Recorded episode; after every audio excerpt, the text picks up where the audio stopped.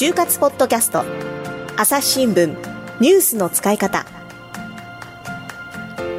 朝日新聞の大野由です、えー皆さん今日もまた就活キャリアアドバイザーの篠原真紀子さんにお越しいただいております。よろしくお願いします。はい、よろしくお願いします。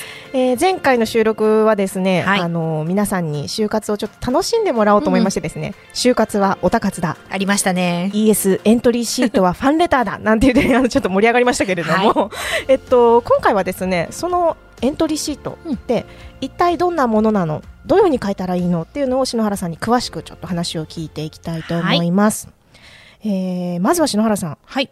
エントリーシートって履歴書とは違うんですか、いい質問ですね。えっと、よく聞かれるんですけれどもね、はい。履歴書というのは、まあ、名前、はい。住所、うんそれから電話番号というような個人情報、はいはい。それから学歴、経歴など、うん。まあ、その人の情報をね、うんうん。書いてあるものが履歴書、うん。で。エントリーシートは多くの会社はですね、はい。独自に作っていることが多いですね。うんうん会社ごとに、まあ、よくある質問というと自己 PR 学知化学生時代頑張ったこと、はいはいはい。力を入れたことや志望動機、うん。そこにさらにこう会社が見たいポイント聞きたい質問というのを加えて、うん。そこにはもちろん趣味特技なんかの欄もあるんですけれども、学生さんのなんでしょうね。人柄とか能力とかをそこからこう、まあ、見ようとしているものと捉えていただいてもいいんじゃないかなと思います。うんまあまあ、その履歴書だけでは、まあ、本当に、ね、経歴とかの情報しかわからないけれども、はい。うん。まあ、それもっと踏み込んであなたってどういう人なんですか、はいっていうことを一枚の紙にまとめるそうですね。1枚のこともあればあそっか。二枚枚もあるのか。私が見た中ではですね、まあ、7枚8枚っていう会社さんもありましたね。書くの大変そうでですよ。作るだけ、それをね、まとめるだけで何日ってかかるものもあるんですけど、うんまあ、それをもとに面接が行われるというケースが多いですすねね。なるほどじゃあ今日はちょっとそのエントリーシートを書く時のポイントについて、ええはいあの篠原さんに解説してもらおうと思うんですけれども、はいあのエントリーシートを書く時に気をつけるべきことって、なんかまあ全体的に、うんうんなんだろう心構えとしてはどういうつもりで書くのがいいんですかね？なるほど。えっ、と、エントリーシートなんですけど、一番ね、気をつけなきゃいけないのは、やっぱりそれって、その紙、もしくはウェブですけれども、はいはいその用紙だけが採用担当者の前に行くんですよね。うん面接であれば、あ、それはそうじゃないんですとか、あ、はい。こういうことがあってみたいな、こう補足をすることもできるんですよ。はい。付け足しとかはい。修正ができるんですけど、それができないですよね、エントリーシートは。もうそのまんま伝そう、文字の情報が全てじゃないですか。だからやっぱり、誰が読んでも分かる内容であるかとか、分かりやすいか。うん。あとはですね、もっと言うと忘れちゃいけないのが、そのエントリーシートを見るのは、うんもしかしたらその書いてる皆さんのことを全く知らない人が見る可能性ってすごく高いですよね。そうですね。うんうんなので、自分のことを全く知らない人が読んでうんも分かる内容か、うん伝わる内容かっていうのを常にやっぱ意識していく必要はあると思うんですよね。うんあとはやっぱり会社でどういう仕事ができるのかとか、ねまあ、どんなことができるのかうんやりたいのかみたいなところも見られてるんですかね。そうです。もちろんその企業のことをどれくらい分かってるかなっていうことも大事なんですけれども、分かりやすく言うとですね、まあ、採用担当者がはい。エントリーシートから見たいことってうん。すごく大きく、ま、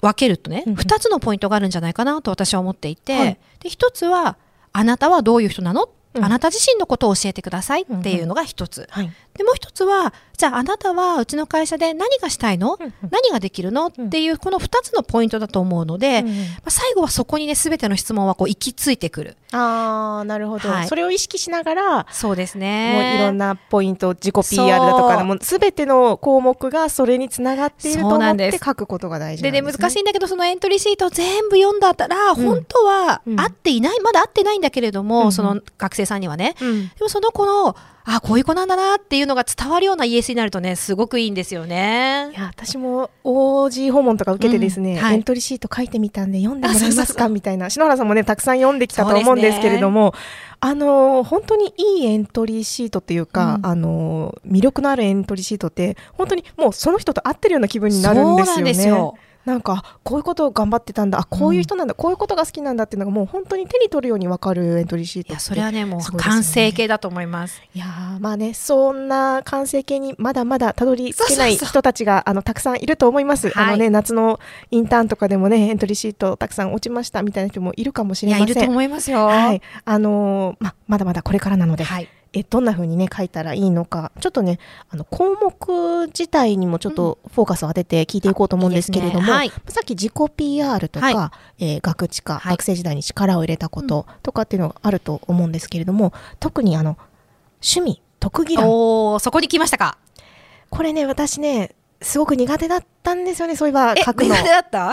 いやあの例えばですよ、い。初めて初対面の人と会いました、ええ。まあ、まあ例えば学生時代だったら合コンとかあったりするじゃないですか。サークルの先輩が初めて会いましたとか、ありますねその時に「え趣味ってあるの?」とかって質問あるじゃないですか。私大っ嫌いな質問だったんですよ。大嫌いなんだ。なんだろう本当になんていうかなすごくしっかりとした超真面目に取り組んでいる、うん。かなりそのレベルの高い趣味じゃないと認められないんじゃないか趣味って言っちゃダメなんじゃないまあか、特技なんてなおさらですよね。なおさらなおさら人に見せられるものじゃないとダメなんじゃないかみたいに思ってすごく書きづらかったのを覚えているんですけれども、まあ、確かにそういうなんかこうすごいことじゃないと書いちゃいけないんじゃないかって思ってる人は多いと思いますよ。うん、でもそういうことじゃないんですよね。ないですね。うん。この趣味特技欄って、うんうんそもそも会社で仕事をするのにそんなことを聞く必要があるんですか？あいい質問ですね。でもねちょっと大野さんもねご自身が書いたエントリーシート何枚書いて何枚ぐらい書きました？私ね7社しかエントリーして7社ないしかエントリーしてないんだ。あの、まあ、7社でもね、ちょっと思い浮かべていただくと、趣味特技欄って結構どの会社にもありませんでした？ありました。ないところはうん私が見た中ではなかったです、ね。うん。で、もちろんその枠とかうんうん。文字数の大きさって会社によって違ったりするんですけど、うんうん。でもどの会社さんもですね、趣味特技欄を設けていることが多いんですね。はい。で、それどうしてそういうのを、こうその欄を作ってるかというと、はい。私ね、3つあると思います。うん。で一つ目はまずやっぱりそのね小さな欄なんですけど、はい。そこから意外とね人柄とかその人に就職活動に対する姿勢とかうん。がね、意外と見えてくるんですよ。いやーもうますます怖くなってきた。でね。もうやっぱねあとはねもう一つは、はい。面接のアイスブレイクに使いたい。あの私なんかもね面接官の経験があるんですけど、はい。い、きなりじゃあね志望動機お願いしますとか、あの自己 PR をって言うと、うん。すごい緊張しちゃうじゃないですか。はい。でもう面接が始まったんだっていう感じになりますで、ね。やっぱりそういう時って、うん。面接官としても、もっとリラックスしてほしいんですよね。あー本当のあなたを知りたいってことですよね。あの、やっぱり緊張した状態で話すのって、うん。本来の自分がなかなか出せないと思うし、はいそこをこう、もう少しこう、リラックスして、気持ちをこうほ、ね、ほぐした上でお話ししたいなと思うんです。で、うんうん。そのために、趣味特技の話っていうのはね、結構使いやすいんですよ。あー確かにあの自分の好きなはことについて聞くわけですからうんまあ、話しやすいでしょうね他の項目に比べるとね。で、まあ、たまたまだかもしれないけれども、うんうん。その面接官と共通のね、うん。趣味や特技があったりすると、はいはい。そこで、あ、僕もだよ、みたいな。あ君そんな？みたいな、はいあと盛り上がったりして、うんうんうん。で、こう、いい雰囲気で面接が始められると、うん。やっぱり、面接官もそうだし、受験生にとっても、いい雰囲気でね、うんうんうん。スタートできるので、とてもね、そういうアイスブレイクという効果があると思うんですね。うんで、あとでもう一つ、はい。これは面接官の立場で考えると、皆さんもそっかって思うと思うんですけど、はい。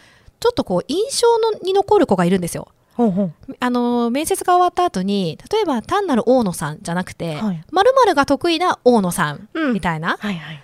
いうふうにこう、記憶に残る、印象に残るよううなん。きっかけになるのも、結構ね、趣味特技欄多いので、それって別に人と違う趣味を持っているからとか特殊な事情には限らないんまあ、ですか？そんなこと全然もうそういう特殊な趣味特技、まあもちろんね、あればね、うんうん。いいと思いますけど、でもそうじゃなくてもなんかそこで盛り上がったよねっていう、あー。記憶に残りやすい。で、後でもう少しね、あと後半でお話ししようと思うんですけど、はいはい。そのために趣味特技欄をちょっと仕込んでますみたいな子とかもいたりして、はいはいただ一方で、うん。私がこうエントリーシート、この前もね、うん。あの、この前は実は転職をしたいっていう人のエントリーシートを見たんですね、はいはい私。はい。転職若い、なそうですね、入社3、4年目の、4年目かな、うんの子で転職希望のこのエントリーシートを見たら、その子もあまり考えずにね、うん。趣味特技欄を書いてるんですよ。でそこもったいないなと思いますね。もったいないですね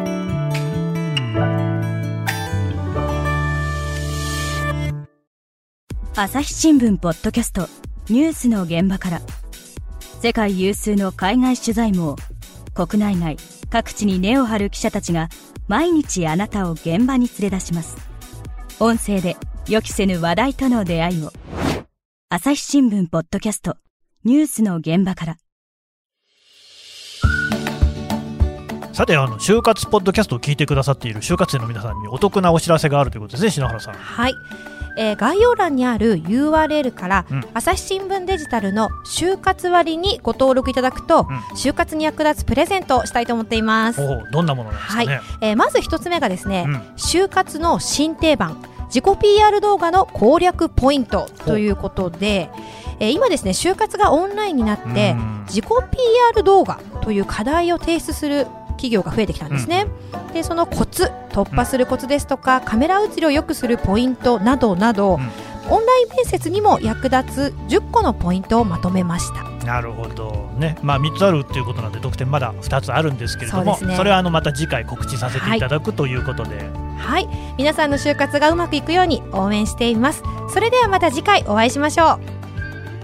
この番組へのご意見ご感想を投稿フォームで募集しています概要欄の URL からぜひお寄せください。Twitter やメールでも受け付けています。